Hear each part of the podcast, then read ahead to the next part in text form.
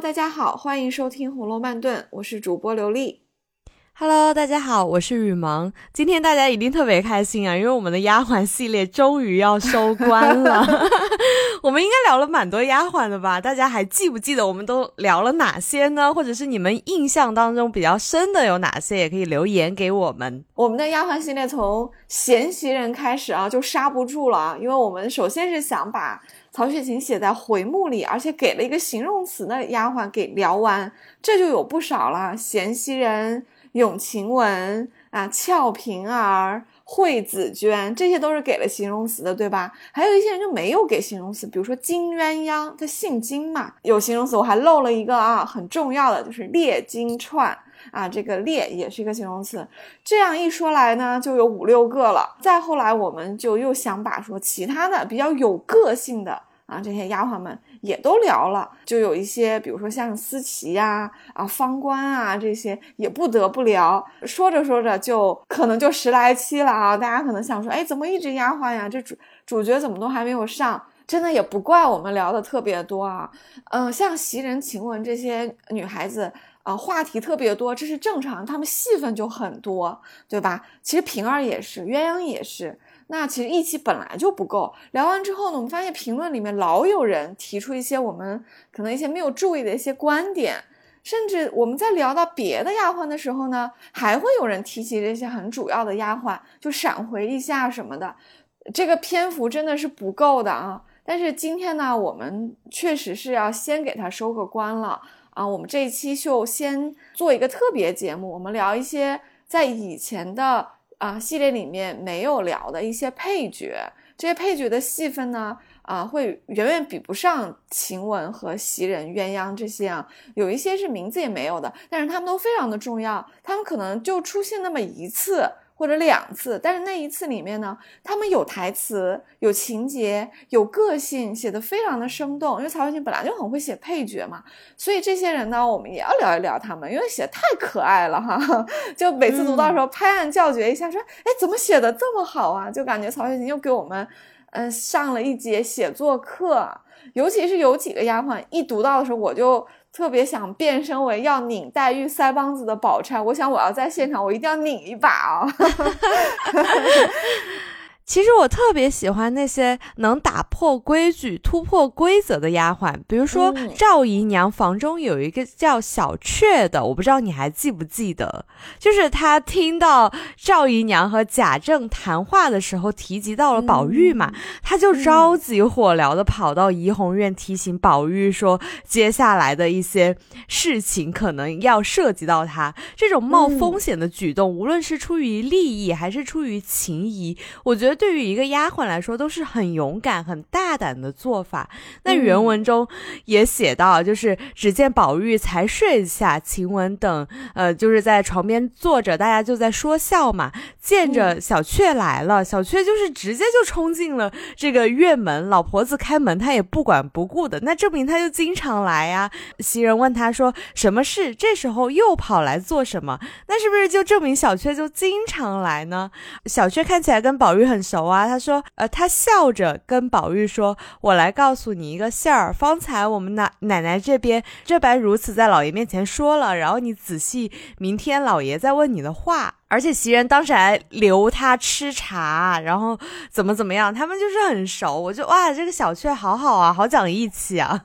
嗯，小雀的人际关系。”因为我还没有做研究啊，所以我不敢去定论啊。而且确实，因为后面的几十回就没有了，我们也不知道像他这样的角色有没有做一些交代。但是从刚刚你讲这个情节和小雀儿的名字以及他的主仆关系来讲，我觉得其实可能也是有一些地方可以推敲的。比如说，记不记得啊？春燕的娘有一个另外的女儿叫小鸠儿。我一直在想，这个小雀和小鸠儿是一个人呢，还是名字写差了呢？还是说不是一个人？如果不是一个人，会不会有点关系呢？这是一个。第二个是也得查一下小雀儿自己的父母或者叔叔婶婶是谁，才知道他的利害关系，对吧？因为我们之前讲过，思琪闹厨房，表面上是要鸡蛋，但是我们查了原文之后发现，哎呀，他的婶娘其实也是眼红着这个厨娘这个职位哎，所以他把事情闹大是有点私心的。那么小雀儿身在赵姨娘房里，却去给宝玉这个怡红院的主子去报信，他有没有一点他的人际关系是在宝玉那边呢？哎，我们不得而知啊。当然也可以说，小雀觉得赵姨娘这一支是没有什么呃前途的，可能提前想在宝玉那儿入局。但这个对于丫鬟来说，未免想的也太长远了吧？除了她的可能是人际关系和家庭关系，有可能有一些在宝玉那边，所以她行此计策之外，当然也有可能她。就是跟宝玉比较好嘛，或者跟宝玉这个房里的其他丫鬟比较好，所以他很义气的去通报了一下，他可能有正义感，但是这个确实是要冒险的，所以他为什么会这么做，我还真不知道。但是我就这个时候，我就想拿一个巧合的东西来讲这里面的奥妙啊！你看正面角色的名字是有规律的，鸳鸯是鸟吧，紫鹃是鸟吧，春燕儿是鸟吧，小雀。这不也是个鸟吗？而且是特别可爱的鸟。对，如果按照咱们之前这个逻辑的话，那小雀应该是往正面角色来写的哦。何况黛玉房里还有一个鸟，也挺可爱的嘛，就是雪雁嘛，对吧？所以你看，小雀的名字它能进入这个阵营，而且始作俑者一定是老太太。就是鸳鸯和紫鹃，也就是以前的莺歌，既然是老太太调教出来的，老太太赋予他们的名字的，所以我觉得作者是有一点啊喜好在里面的，就是给这个人物好像分类一样的。这个小雀儿呢，搞不好她也是有一点点人在赵姨娘心中，心却是一个怡红院啊潇湘馆老太太身边的丫鬟才有的这么一个人品。这也未可知啊！这个就跟很多写小说的朋友们一个思路啊，就是取名字真的不要硬着好听随便乱取，一定要有一些脉络和一些线索在。没错，当然了，你也有可能一个人物的名字符合这个分类，但它形式是反转写，这个是另外一个技巧了。我们就不在这里呃再长篇大论了，我们就沿着这个小雀儿这个。小配角有几句话的小配角，咱们再梳理一下书里面的其他几个戏份特别少，但是给咱们印象特别深的配角吧。我这边印象比较深的配角呢，呃，有这么几个人，一个当然就是咱们刚刚在讲小雀的时候就已经提到的，就是黛玉房里的二号丫鬟，也是她从苏州带来的这个雪雁。另外还有就是史湘云的大丫鬟翠缕，给我印象也特别深。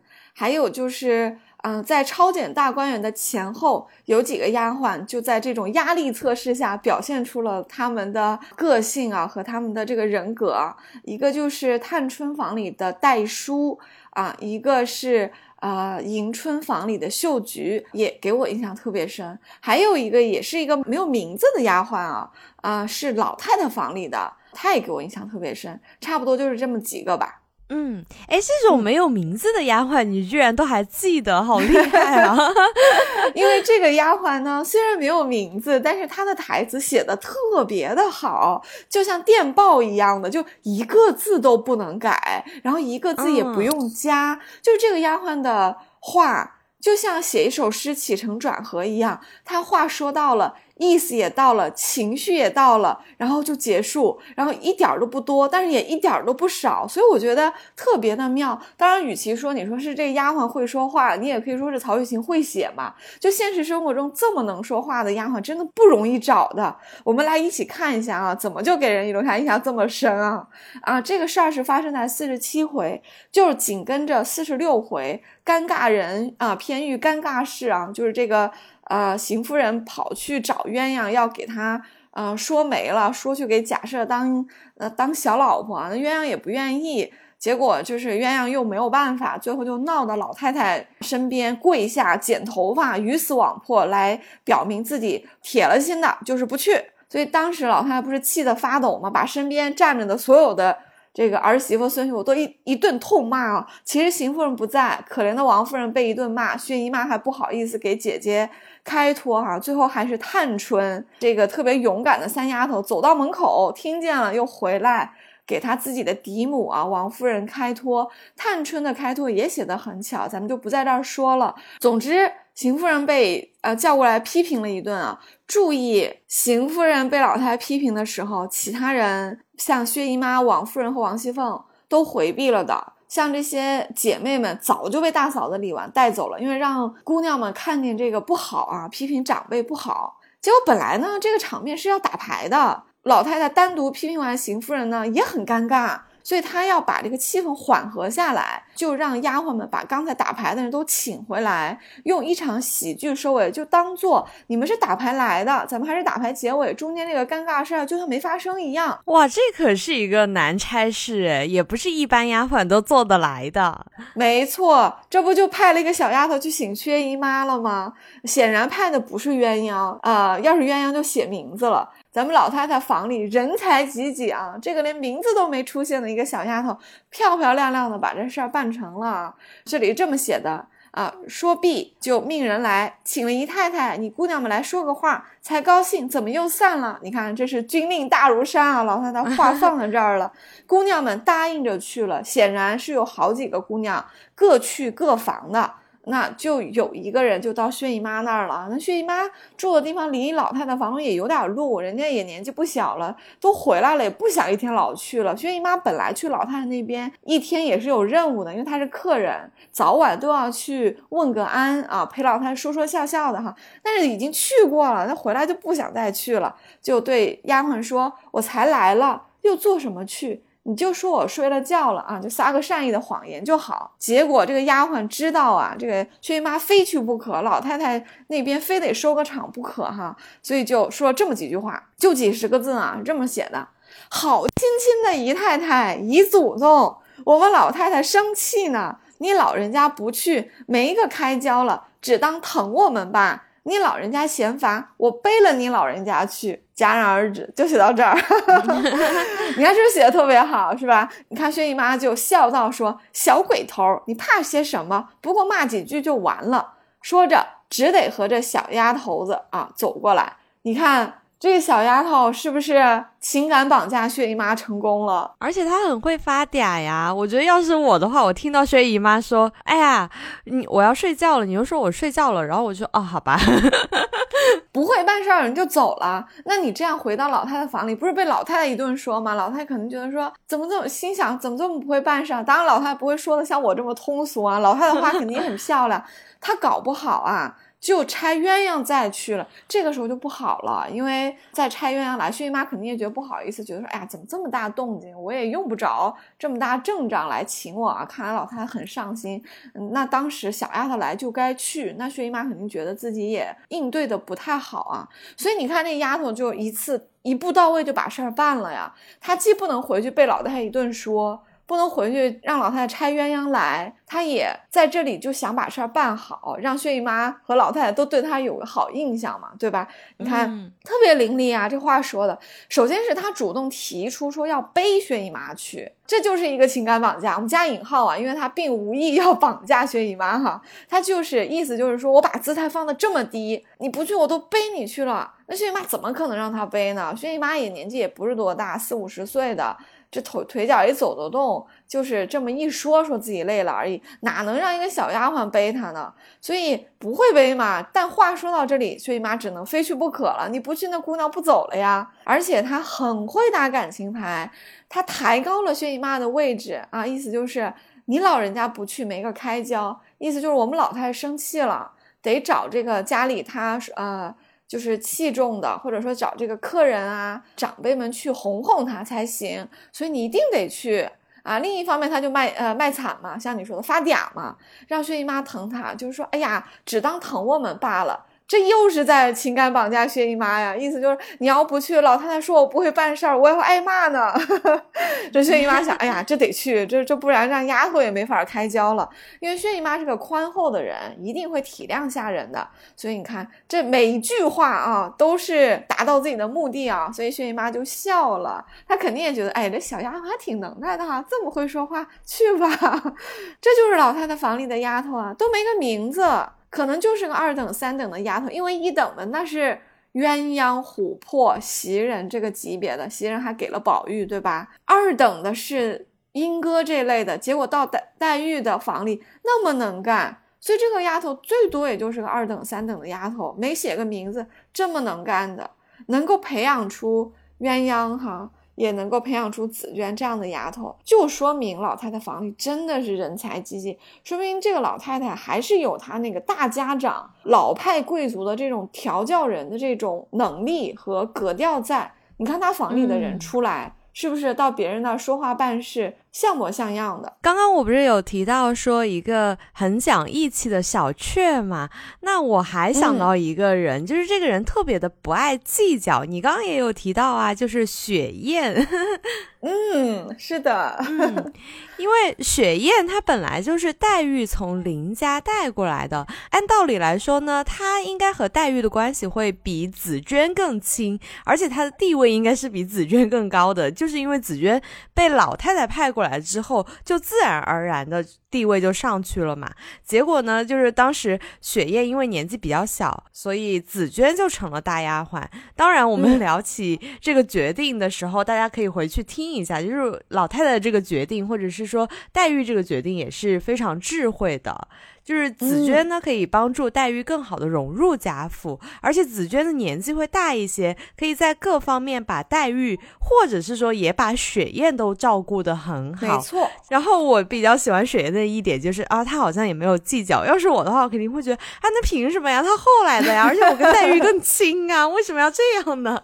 雪雁的性格就很好啊，呃，雪雁就欣然接受了紫娟当自己的领导。对。当然了，因为紫娟是老太太派来的，你现在在客居嘛，对不对？老太太是家里的最高家长，那老太太是黛玉的母亲的母亲呢，对吧？就是当然，她的决定一定是凌驾于其他人之上的，所以啊，雪雁不接受也得接受。当然了，雪雁也因为她小吧，我觉得她好像没那么多心眼儿，是吧？就是确实就是欣然接受，乐呵呵的就在潇湘馆当上了二号的丫鬟，也过得挺开心的。而且从文中来看。我们还能感觉到啊，雪雁其实也没受冷落，因为她不但是继续跟黛玉保持着这样的关系，而且还多了紫娟这样一个大姐姐哈。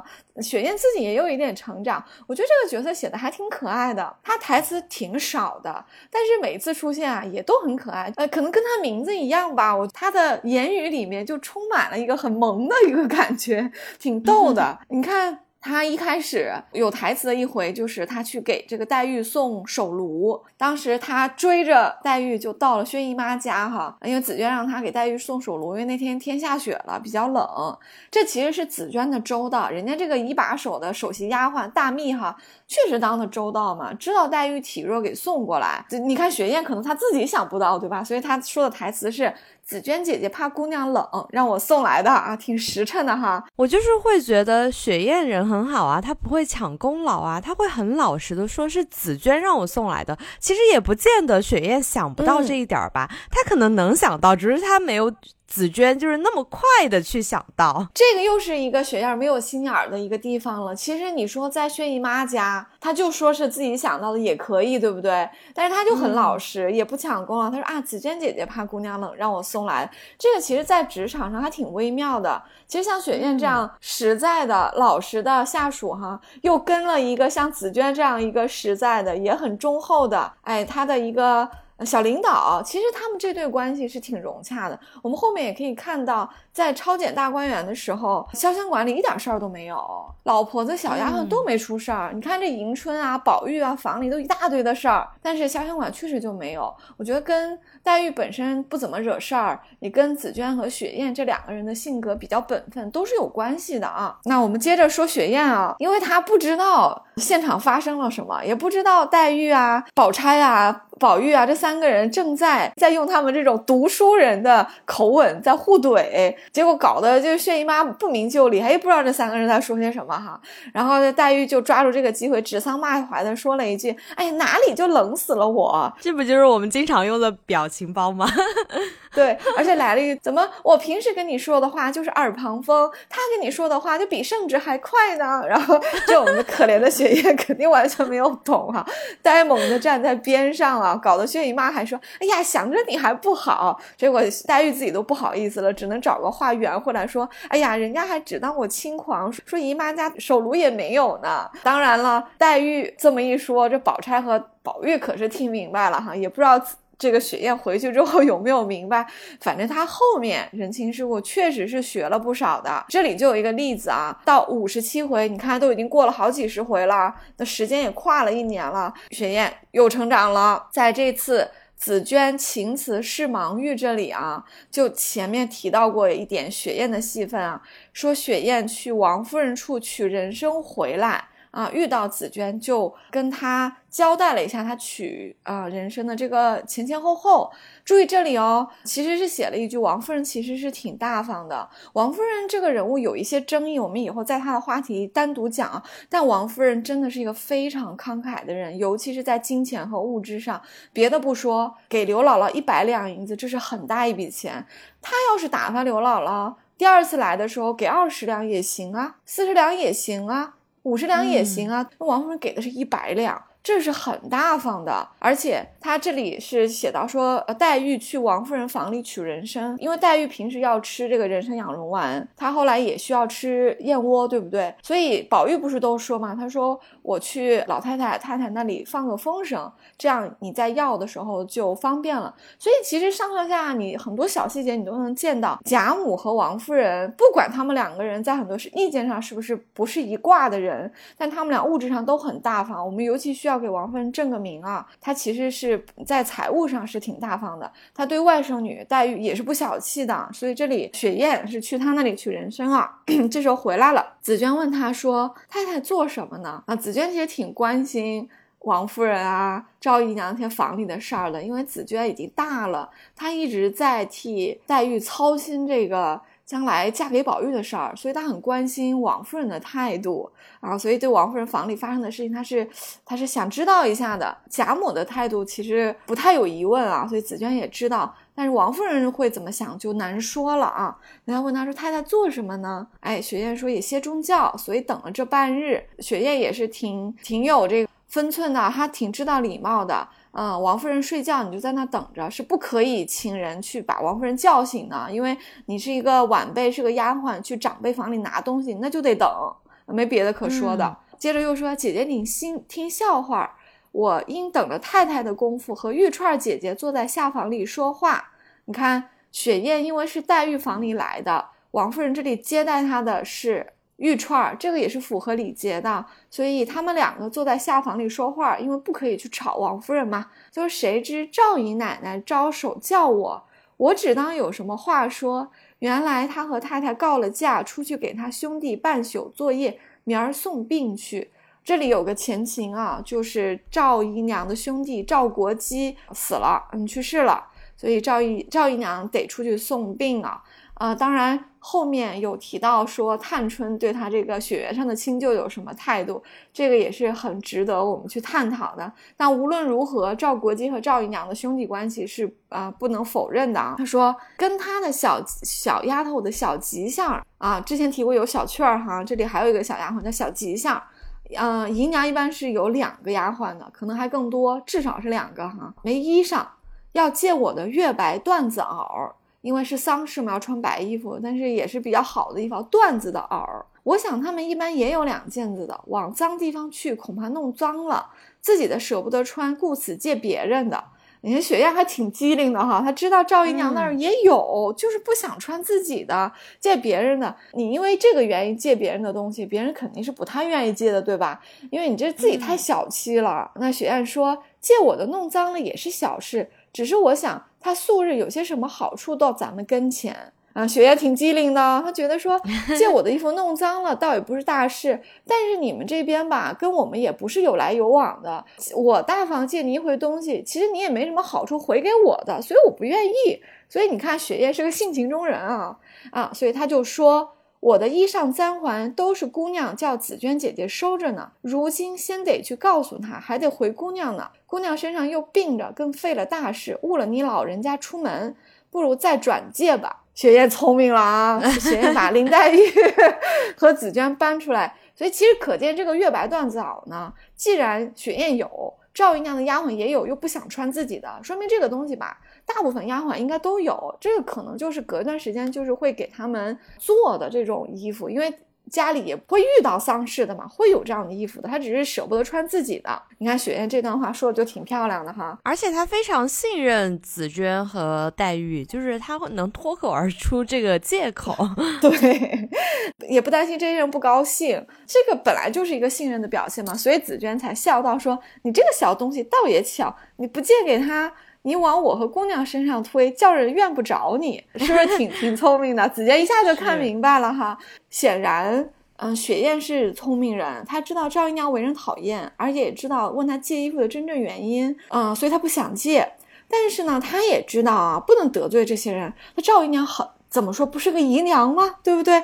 你得罪她，这个对自己也好，对黛玉也好，没有什么好处。所以要。呃，圆过去这件事情，他就把责任推到了紫娟和黛玉身上。一方面，他也知道啊，紫娟和黛玉信任他们，不会生气的啊。另一方面呢，衣服是个小事，赵姨娘一听到这个借口，她找别人救就行了啊，也不会闹大。毕竟啊，以赵姨娘这个身份，她还没脸说为这么小的事情跑来找紫娟和黛玉说：“哎呀，你那小丫鬟雪雁不借给我，这不可能的。”所以雪雁的话一出，这个事儿一定就是结束了。赵姨娘一定就是碰了一点灰，没借到东西，但是因为人家话说的很漂亮，所以不尴尬。所以赵姨娘只要找别人借就行了，这个事情肯定就过去了啊。雪雁就非常非常的聪明啊，而且她把这事儿说完之后，还给紫娟递了一个话头，说：“哎呀，我刚才看到宝玉在那哭呢，到底是什么事儿啊？谁惹他生气了？”这个紫娟就多了一个心眼儿，过去找宝玉。跟他说了老半天的话啊，就引出了紫娟撒谎说黛玉回苏州，宝玉发疯的一段好戏，这不就把宝玉的真心给试出来了吗？所以你看，呃，雪雁无心的还促成了这么一件事情。我觉得雪雁这个人物是有成长的，看他这段话是不是比一开始进来的那个呆萌的样子就聪明了不少？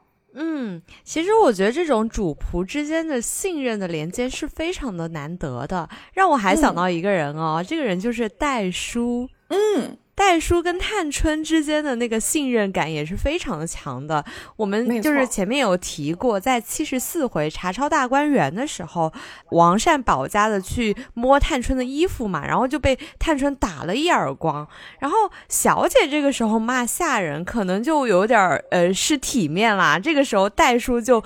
帮了探春，就是出来说这个下人，而且他这个说人的水准呢，还一点都不低，骂的也是有理有据的。对，戴叔骂的也非常解气啊，所以连凤姐都夸他说有其主必有其仆啊。能让凤姐夸真的是很不容易的一件事情，哎，哎，没错，你看凤姐夸过的人是不是都很厉害？凤姐这里夸了戴叔，凤姐之前也夸过这个小红，对吧？连其实大家别忘了，连晴雯在查抄的时候非常勇敢的当着王善保家的面就把东西倒箱子倒出来给他抄查抄的时候，凤姐都是赞赏的。凤姐特别喜欢勇敢的、磊落的人。因为凤姐看不上王善保家的，她是邢夫人的陪房，做事儿又有点让人看不下去嘛，所以凤姐其实很欣赏在她自己不得已参与的这个查抄大观园的时候表现出来的有人格的人。所以我觉得这里凤姐写的也很丰满，包括思琪，因为被查出了这个书信，这个事情闹得很大，大家都觉得思琪要倒霉了，但是思琪就是毫无愧色。凤姐也是赞赏她的。你看凤姐这个人物多丰满啊，她有那么多的可能让我们看来值得推敲一把的一些毛病啊，甚至是有阴暗面的。但是我觉得凤姐真的是很欣赏那些磊落的人的。凤姐和那种鬼鬼祟祟的那种尖嘴猴腮的小人绝对不是一挂的。她最讨厌王善保家的这种人，所以你看这里她就很赞赏了一下戴叔嘛。而且而且她夸戴叔王善保家也没什么可说的。我觉得凤姐这里也是在给自己解气啊。我们来看一。段这个这个现场是怎么样的？还原一下啊，其实确实是一开始是王善保家自己找死。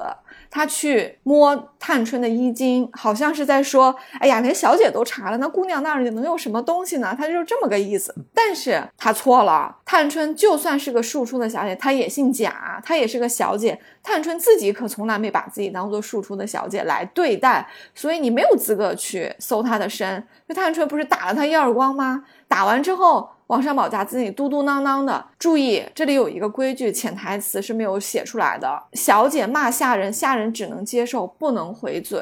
就像后面薛姨妈跟夏金桂说话的时候，夏金桂回嘴的时候，薛姨妈自己都说这是谁家的道理？婆婆在说话，媳妇在那里回骂，这是完全没有规矩的。在封建的贵族家庭，上对下就是上面能说，你不能回嘴的。如果上面你的长辈。啊，你的婆婆或者你的主人给你机会让你解释了，你可以解释；没给你解释，只能听。这就是为什么贾母去骂人的时候，王夫人在旁边，明明不是她的事儿，都不能讲话。她不能说：“哎呀，又不是我给她说的鸳鸯，是大儿媳妇，是吧？”她不能这么说，除非贾母说：“你说，你知不知道这个事儿？”那王夫人才能说：“我真的不知道。”只要贾母没开口，王夫人。他做法是对的啊，只能站起来默默低头不发一语。王夫人不是懦弱，真的就是当时的规矩，必须要求他这么做。至于探春后来给他解围，那是探春厉害。这不是探春厉害，教出了一个厉害的代书吗？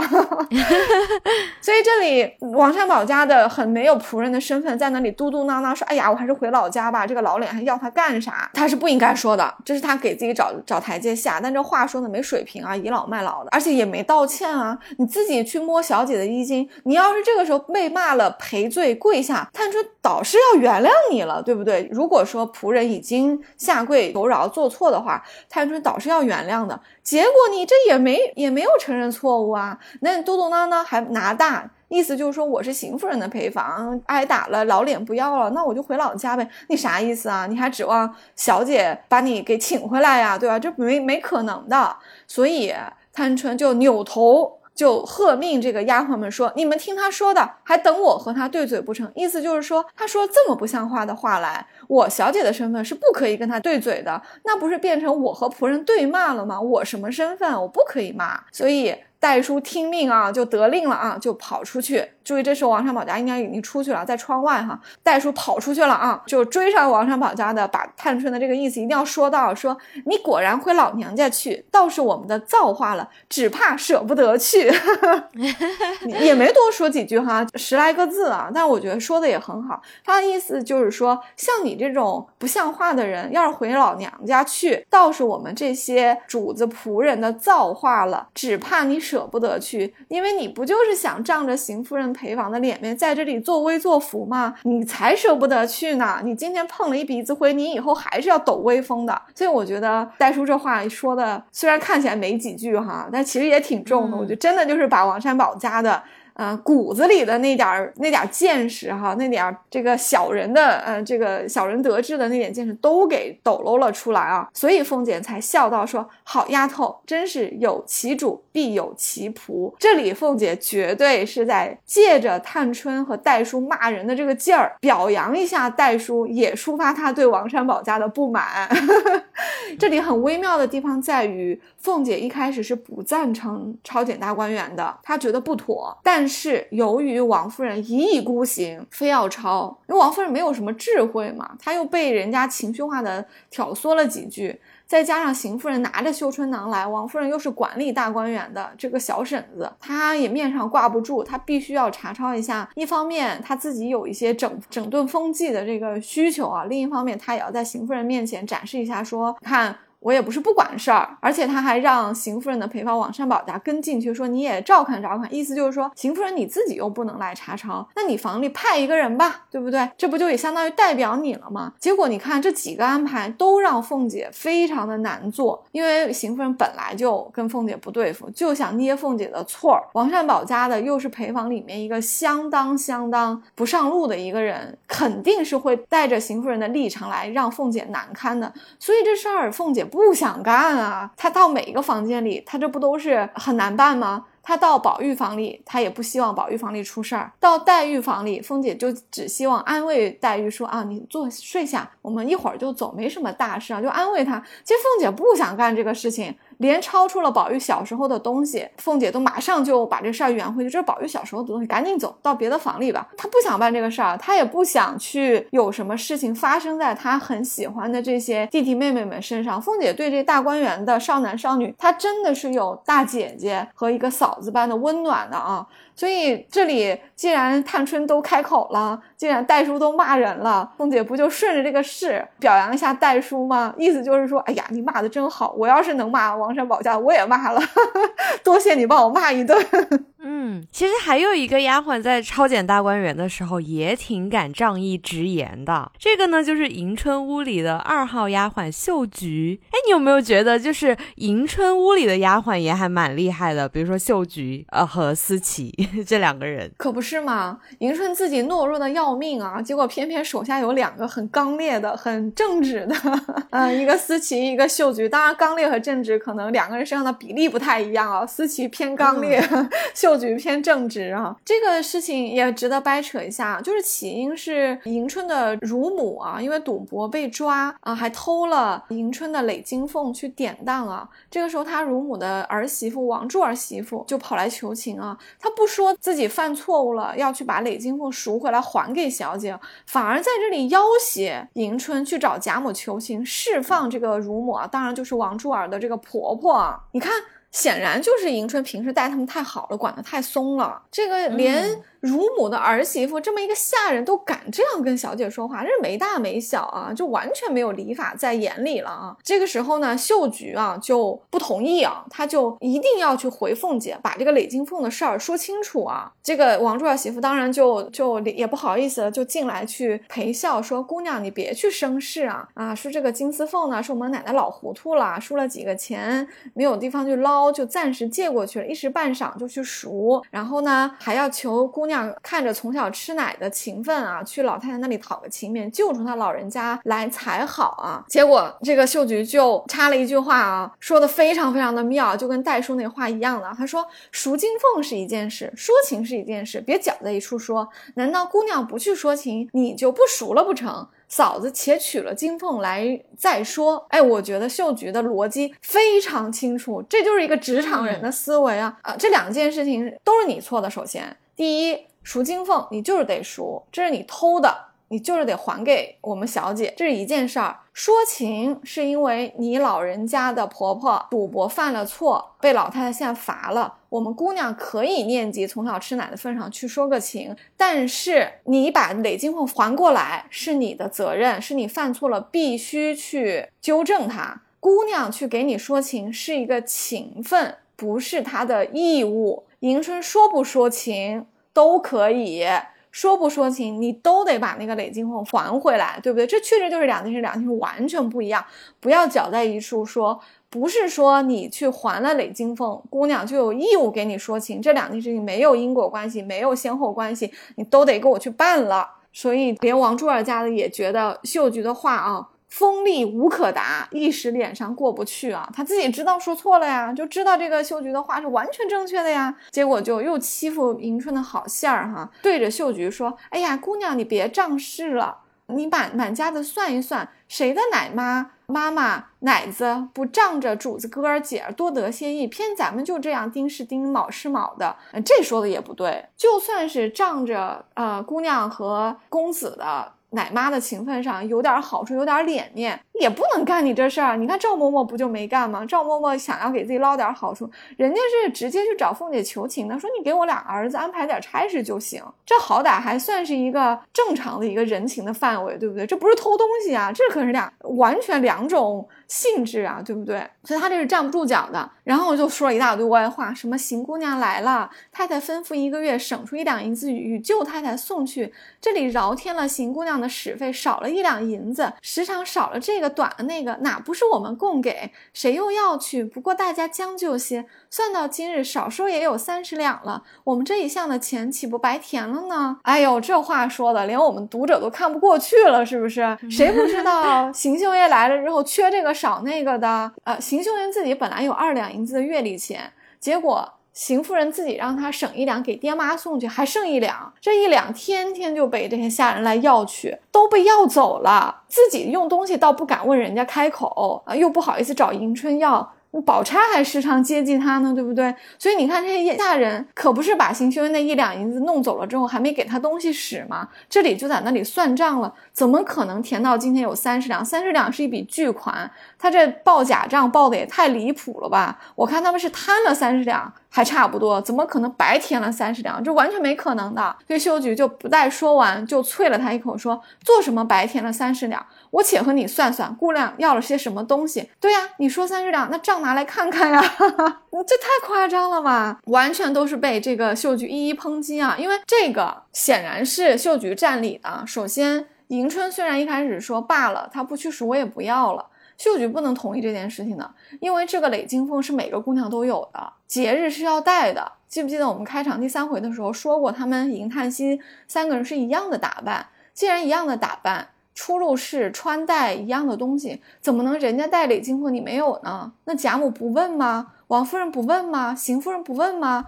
问的时候，迎春站起来说：“我丢了，能行吗？就算是姑娘说她丢了，长辈们是不是扭头就去骂思琪和秀菊？你怎么收的？”谁不知道姑娘的东西都是丫鬟收的？你说黛玉的东西要说丢了，那老太太肯定会骂骂紫娟吧？那紫娟把家里东西收的都妥妥当当的。你现在迎春说一个这么贵重的东西丢了，丢哪儿去啊？你小姐都不出二门的，你一说丢了，一定是思琴和秀菊。脱不了干系，所以那秀菊觉得说，我又没做错事儿，我干嘛要被连累啊？明明是你们偷的，到时候太太和老太太骂我一句，我我多惨啊，对吧？所以她觉得说，这里这事儿就得说清楚，我不能吃这个哑巴亏。还有就刚刚说那些算账那个混账话，秀菊也是要抨击，因为很显然你在说白填了三十两，啥意思？是姑娘问你要了，还是我们这些？丫鬟问你要好处了，你说清楚，到时候我们名誉都被你搭没了。你出去，你在我们这儿说三十两，你在外面去说的话，那是我们房里的人在里面捞好处了吗？对不对？秀菊的意思就是你给我说清楚了，这雷金凤是一件事儿，说情是一件事儿，三十两的事儿你给我说清楚了。哎呀，我觉得这这场里面真的是迎春是。极其的懦弱，极其的没有原则，一一味的在那里退让。但是好在有个秀菊啊，没有让王柱儿媳妇啊和这个奶妈把他们欺负到头上去啊，真的也靠她了。要是迎春自己有这个思琪和秀菊的这个劲儿，也不至于被欺负成这样了。秀菊真的是脑子太清楚了，思路就很清晰呀。而且你看看贾府的丫鬟。哪一个不是有特别高的智商、情商，而且头脑很清晰？不然的话，真的是活不过三天。就是按照我们现在的电视剧来说，没错，真的是。不过我还想到了另外一个丫鬟哦，虽然也是贾府出去的，但是和上面的几位都不太一样。你猜是谁？也是一个小姐的大丫鬟哦。哎，我猜出来了，你是不是想说翠缕？啊，是，他应该是贾母送给史湘云的。你看贾母真的是送出去了很多了不得的丫鬟啊。这个可能是史湘云的父母去世的早，然后呢他又常来住嘛，而且小时候他又住在这边。贾母呢怕他在叔叔婶婶家里没有好用的人，就把翠缕给他了。嗯，没错。后来史湘云来贾府的时候，都是带着翠缕的，可见啊，翠缕可能在史湘云身边也是混到了一个大丫鬟的地位啊，就跟紫娟一样，这贾母派出去的都是精兵强将啊，可能翠缕把史湘云照顾的也挺好的啊，就比较受重用啊。这个翠缕给我的印象也挺好的，挺有趣的，就是她有一段跟史湘云关于阴阳的对话，特别有趣，特别天真烂漫啊，不知道作者怎么写的这么可爱，而且我看完还想。到了一件事情，就是我觉得史湘云对待翠缕啊，可能有一点点像宝钗对待婴儿。当然，史湘云本人的个性跟宝钗差得很远啊。可是他们的大丫鬟都因为主人的这种善良、仁慈，而且这种可能也比较体贴吧，就把他们的天真烂漫的劲儿给鼓励了。所以他们就都保持了他们丫鬟的十几岁少女的这个本性。你看，婴儿敢在人前，在宝钗也在，就主人也在的时候嘟囔两。两句，对不对？很可爱啊。这翠缕也是，翠缕就不只是嘟囔了。当然这时候没外人啊，翠缕跟史湘云说了一大摊的话，特别特别的可爱。我们一起来看一下啊，这段是这样的：这史湘云又回到贾府做客了，又带着。翠缕啊，而且他还戴了降云石的戒指啊，要给这些长辈们的首席大丫鬟啊，所以他就带着这个戒指准备去园子里去了啊啊，准备分一分啊。这个时候呢，就只是他和翠缕两个人啊在走路啊，路过啊这么一个荷花池的时候啊，两个人就开始说话了，还是翠缕先说的，所以你看这翠缕没有人的时候还挺活泼的啊，说这荷花怎么还不开？那石像说时候没到啊。翠缕问。啊，这也和咱们家池子里一样，也是娄子花。这里很有趣啊，一直有人在说这娄子花是什么？是荷花吗？为什么是篓子？因为篓子感觉这花是叠上去的，一个一个的，好像一头有很多枝的样子。啊，坊间有一些考证啊，咱们就不去做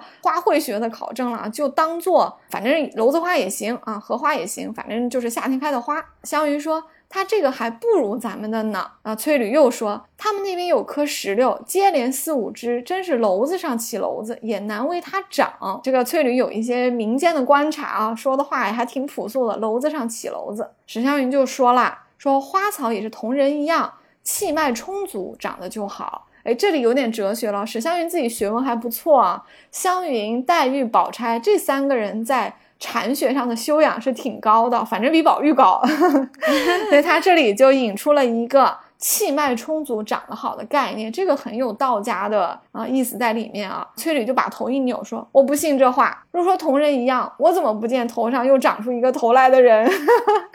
我觉得翠缕太天真了，你不能这么比呀，对不对？就但是翠缕就是非常老实的，就把娄子华和人比了一下啊。湘云听了就笑了，说：我说你不用说话，你偏好说，这叫人怎么好答？天地间都负阴阳二气所生。”或正或邪，或奇或怪，千变万化，都是阴阳顺逆。多少一生出来，人罕见的就奇，究竟理还是一样。湘云这段是很有。深刻含义的啊，这个阴阳啊两副说，其实从一开始贾雨村的话里就在讲啊，阴阳两副说其实也是贯穿整本书的。像欧丽娟老师就在这个学说上有很多的研究，有兴趣的听友可以去听一下啊。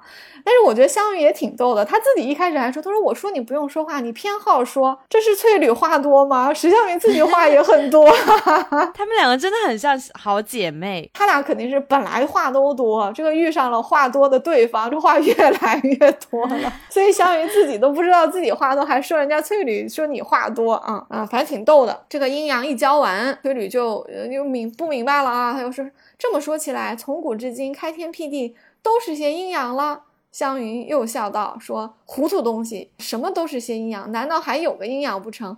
阴和阳两个字还只是一个字，阳尽了就成阴，阴尽了就成阳。不是阴尽了，又有个阳生出来；阳尽了，就又有个阴生出来。这个又玄乎了，我们不解释了啊。就是等于说阴阳是两极的一个比例的不同，所以两个极端就是纯阴和纯阳，中间都是各种中间状态哈。下面又有一些呃辩论了，我们也也就略过啊。其实这里特别像就是一个学道的一个小道士在问一个老道，就是一些关于阴阳和天地之间的问题。哎哎，特别。像，然后所以说湘云呢也很会教哈，所以他一开始讲了这个阴阳两副，然后又讲了阳尽了是阴，阴尽了是阳，我觉得讲的都很好的，而且他说这两个字是一个字，这个已经把阴阳的底层的本质讲出来了啊，这个就取决于翠缕能不能听明白了，可能有点深。对，因为翠缕也问了嘛，就是说，哎，难道天地天地间除了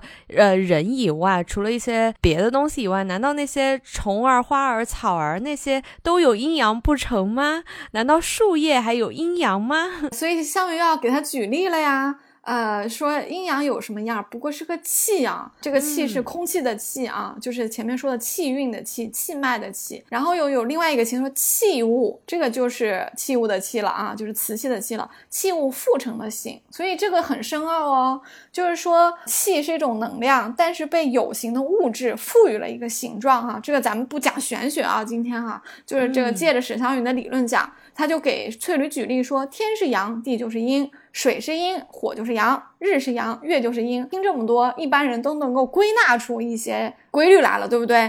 嗯，翠缕也听明白了，他就说笑着说：“是了是了，我今儿可听明白了，怪道人都叫日头叫太阳呢，算命的管月亮叫太阴星，就是这个理了。”看翠绿还挺聪明的哈，这么举例子一教就教会了，所以石湘云很会因材施教啊啊！湘云就笑着说：“阿弥陀佛，刚刚的明白了啊，就觉得自己也教的挺好。”然后翠绿又来了，说：“ 难道这些蚊子啊、跳蚤、花草、瓦片、砖头也有阴阳不成？”湘云说：“怎么没有阴阳呢？树叶也有啊，向上就是朝阳嘛，就是阳；背阴负下的就是阴嘛。”翠绿又明白了，她说：“哦，原来这样，我可明白了。”那咱们这扇子怎么是阳，怎么是阴呢？湘云说：“那正面就是阳，反面就是阴啊。”翠缕又笑了，看到湘云的金麒麟就说：“姑娘，这个难道也有阴阳啊？”湘云说：“飞禽走兽哈都有的，雄为阳，雌为阴啊。”怎么就没有呢？翠缕接着又说：“这是公的还是母的？”所以就带出了金麒麟啊，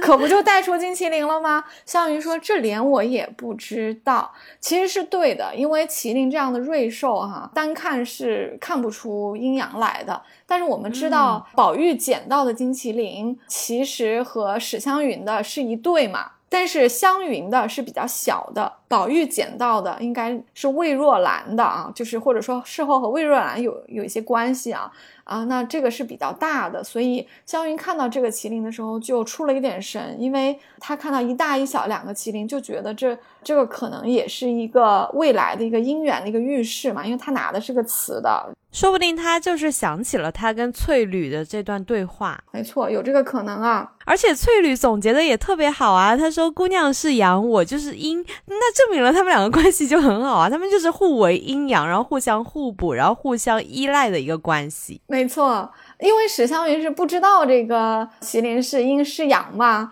呃，这个。这翠缕就会往后问说：“怎么东西都有阴阳，咱们人倒没有呢？” 其实翠缕也是傻乎乎的，这不人有男女嘛？对，他他就一下子没想起来，史湘云就不好意思说了哈，就可能他觉得这个就扯到男女上了，他未免要讲一些不太适合大家闺秀讲的东西啊，就啐了一口说：“下流东西，好生走吧。”越问越问出好的来了，意思就是你这问的我不好说了呀。这个翠缕就说了一句像你说的，他说：“这有啥不告诉我的呢？我也知道。”了，不用难为我。这个湘云还说：“你知道什么呀？来说来我听听。”特别很很可爱的说：“姑娘是阳，我就是阴。”然后说完，史湘云就拿手帕子捂嘴啊。哎，你还别说，翠缕说的也没错哈。姑娘是阳，我就是阴的道理就是主人是阳，我就是阴嘛。你是主角，我是配角嘛，我就是你的搭档嘛。这倒也是符合一个广义上的阴阳的概念的哈。所以湘云就笑了，翠缕自己都说说是了，就笑的这样。你看翠缕还挺敢跟那个。史湘云开玩笑说：“你看，我不就说对了一次吗？你怎么能笑成这样呢？” 湘云自己说：“很是，很是，意思是你说的对，说的对。”哎呀，说不定你就是阳，我就是阴。哎呦，翠缕还总结了一下，说：“人规矩，主子为阳，奴此外为阴。我连这个大道理也不懂的。”湘云说：“你很懂得。”嗯，他们两个人就一路笑着啊，就去找大观园里的人了啊，特别可爱。嗯嗯，那我们这个配角的盘点呢，其实还少不了一个人哦。我们前面一直有提的，就是倩雪。嗯，我一直都觉得倩雪的名字特别的妙，就是一个红色的一个搭配，配上这个白皑皑的雪，哇，就觉得哇，这个真的是点睛之笔的名字，怎么会有人取名字取的这么的好？虽然他几乎没有怎么出场啊，但是呢，他的出场还是特别的具有戏剧性的。回应一下你说。倩雪的名字哦，确实特别好。你看，雪本来是白的，不可能跟红搭配在一起，但是偏偏给它一个啊形容词，就是茜草的颜色，而且是非常鲜艳的红色，所以叫茜雪。这个看似反自然的一个名字，我们都觉得非常美哈。其实书中也是不乏这样的联想的。记不记得刘姥姥过来掰扯了一些村庄里的轶事，就有提到一个小姐啊，叫明玉的，她不就是穿着白绫的袄红。红裙子去雪下抽柴吗？这红裙子在雪雪地里，这不就构成了欠雪吗？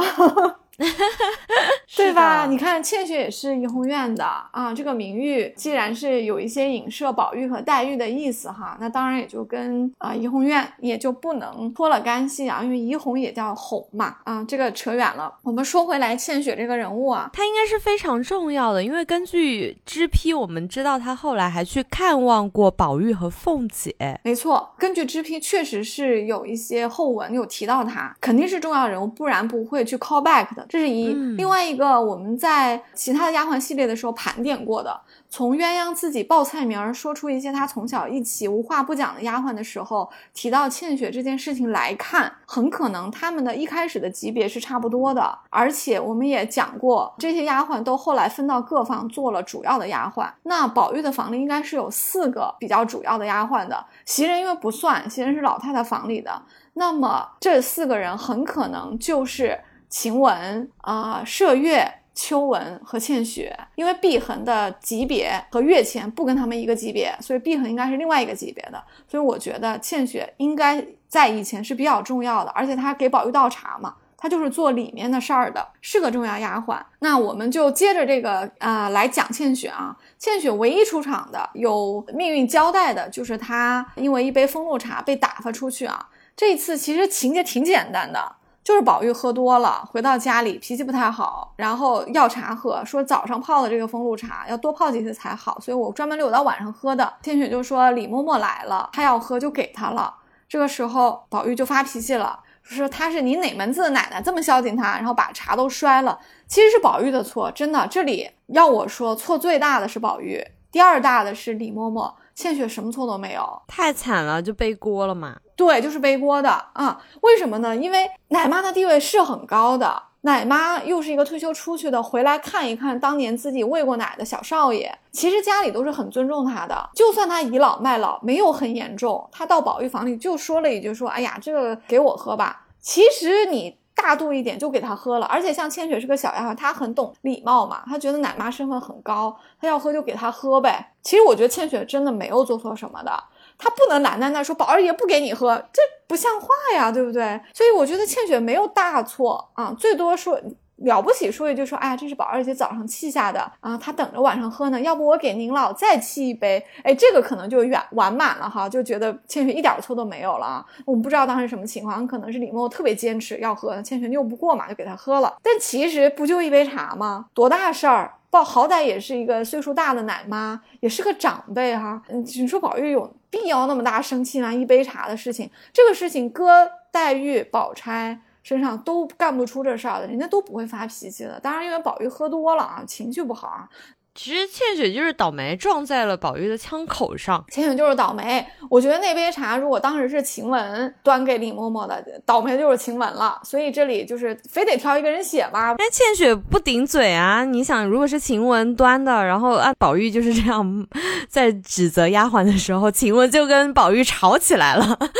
没错，这事儿要是晴雯可能就顶嘴了，要是袭人呢，可能也不是一个处理法了，就就像你说的，就就逮着倩雪了，就摊上她了。呃，但是这。这里有一个地方很奇怪啊，就是硬要喝茶的是李嬷嬷，发疯的是宝玉，而且袭人还把这事儿圆回去了。因为老太太房里的人来查的时候，袭人说是失脚跌了茶杯子，哈，就感觉上好像没有赖到李嬷嬷头上，哈，也没有把宝玉发疯这事儿要撵奶妈的事儿也说出来，也没有说。按理说这事儿就过去了，为什么倩雪最后走了？这个中间是有缺失的。我也不知道曹雪芹再去润色的时候是还没写呢，还是写了之后被抄写的时候抄丢了。反正这里是有个漏洞的，只能说就是从后文里，从李嬷嬷嘴里的话里面，我们能够听出来，当时为了一杯茶打发千雪了，所以就千雪就走了。至少表面上肯定是因为这件事情走的啊，确实是像一个背锅。只是这个背锅的起因和背锅的结果中间漏了非常多的细节，你也不知道是不是后来又闹出来了。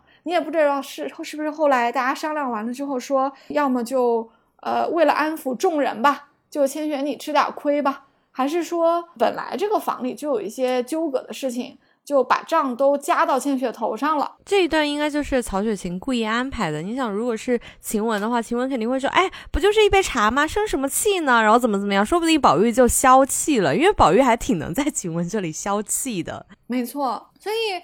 呃，倩雪是有一些疑点在的啊。我们读到这里也觉得，就是千雪特别不值嘛，就是她也没做错什么，而且是一个挺重要的一个丫鬟，就这么一个小错误就出去了。你又不太，你说金钏就罢了，金钏毕竟是说了一些。其实有点出格的话，这个在王夫人那儿是非常不能忍的，而且是还说了男女之事之类的东西。但是倩雪这杯茶，你说这这有必要吗？对吧？就很不值。好在下文告诉我们，就是通过通过知批告诉我们，倩雪还活着啊，她似乎也没有记恨吧宝玉啊，说明作者对倩雪后面是有交代的，有描写的，而且大概率这是一个正面描写。因为既然倩雪能去看望宝玉，就说明他是个自由人，他没有受到贾。府的牵连，你去看一个落魄的人，通常你不是去为了找他算账，或者是找他去显摆你过得有多好的，通常真的是去看望他的，可能还给他带点吃的用的东西，对不对？所以可见倩雪是一个正面人物，他没有记仇啊。其实我觉得啊，倩雪记既然是和鸳鸯一批。受培训长大的，说明他其实各方面条件就很好啊，而且他也没有犯什么作风问题，他应该是能好好的活下去，甚至可能就是像小红那样有一个很好的结局的。嗯，是的，呃，我在想啊，就是倩雪放出去，可能是又谋了一个工作。呃，像你说的，倩雪既然是之前是和鸳鸯一起受训练啊，一起长大，她各方面可能条件也比较好啊，在宝玉房里也是做的是一些比较。精细的事情应该是比较能干的，那他出去可以再找一份工作，而且他因为一杯茶被撵出去，这个不是作风问题啊。我觉得通常来说，在下一份找工作的时候，他应该不是特别受到这个背景调查的这个牵连啊。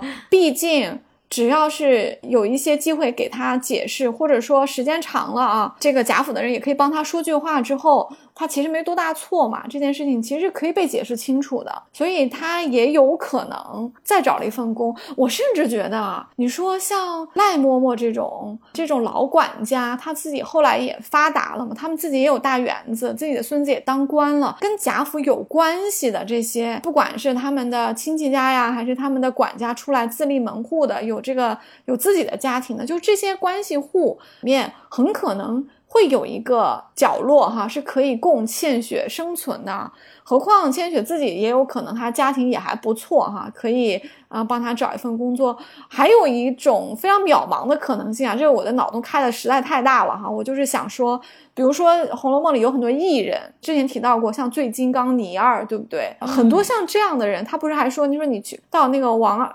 什么王短腿家找我，就它里面提到了一些底层人物，但是都很讲义气。他们其实就是倩雪放出去之后的这个阶级啊。我觉得这些人能够救济贾云，未必不能够去帮助倩雪呀。何况贾云也可能可以帮助倩雪啊，对不对？这个可能性还不小。好像后文是提到过贾云和倩雪还是小红这几个人去看望。凤姐和宝玉的，那么如果是他们的话，就说明他们可能之间是存在一个互相帮助的一个行为在的。那倩雪的可能性，我觉得是挺多的。反正我们已经有脂砚斋的评语了，我们确定的知道他活着，应该活得还可以，我们就得到了一点安慰了。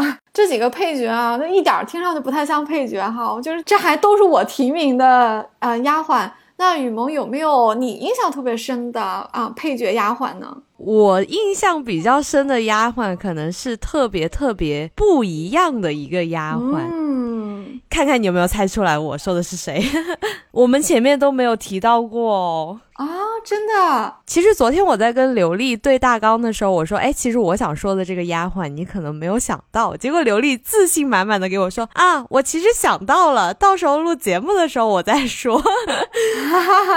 那你说说看，你想的，我心目中的这这个人是？谁？我本来以为你想说的可能是在凤姐房里，或者是宝玉房里的一些丫鬟，因为在李嬷嬷来和凤姐去捉奸的时候，是都有提到到过一个丫鬟应变的还挺伶俐的，去应付了一下当时的场景的。但是我又觉得这两个丫鬟可能还不够分量，因为他们都没搞定那个场景，就是李嬷嬷还是很生气，凤姐还是打了她，所以我又觉得又不太像，我就一下子啊。卡壳了，但是如果我们把闪闪发光这个范围，或者说闪闪发光这个定义放宽一点的话，我觉得我倒是有一点点线索，因为你连小揪儿都想到了。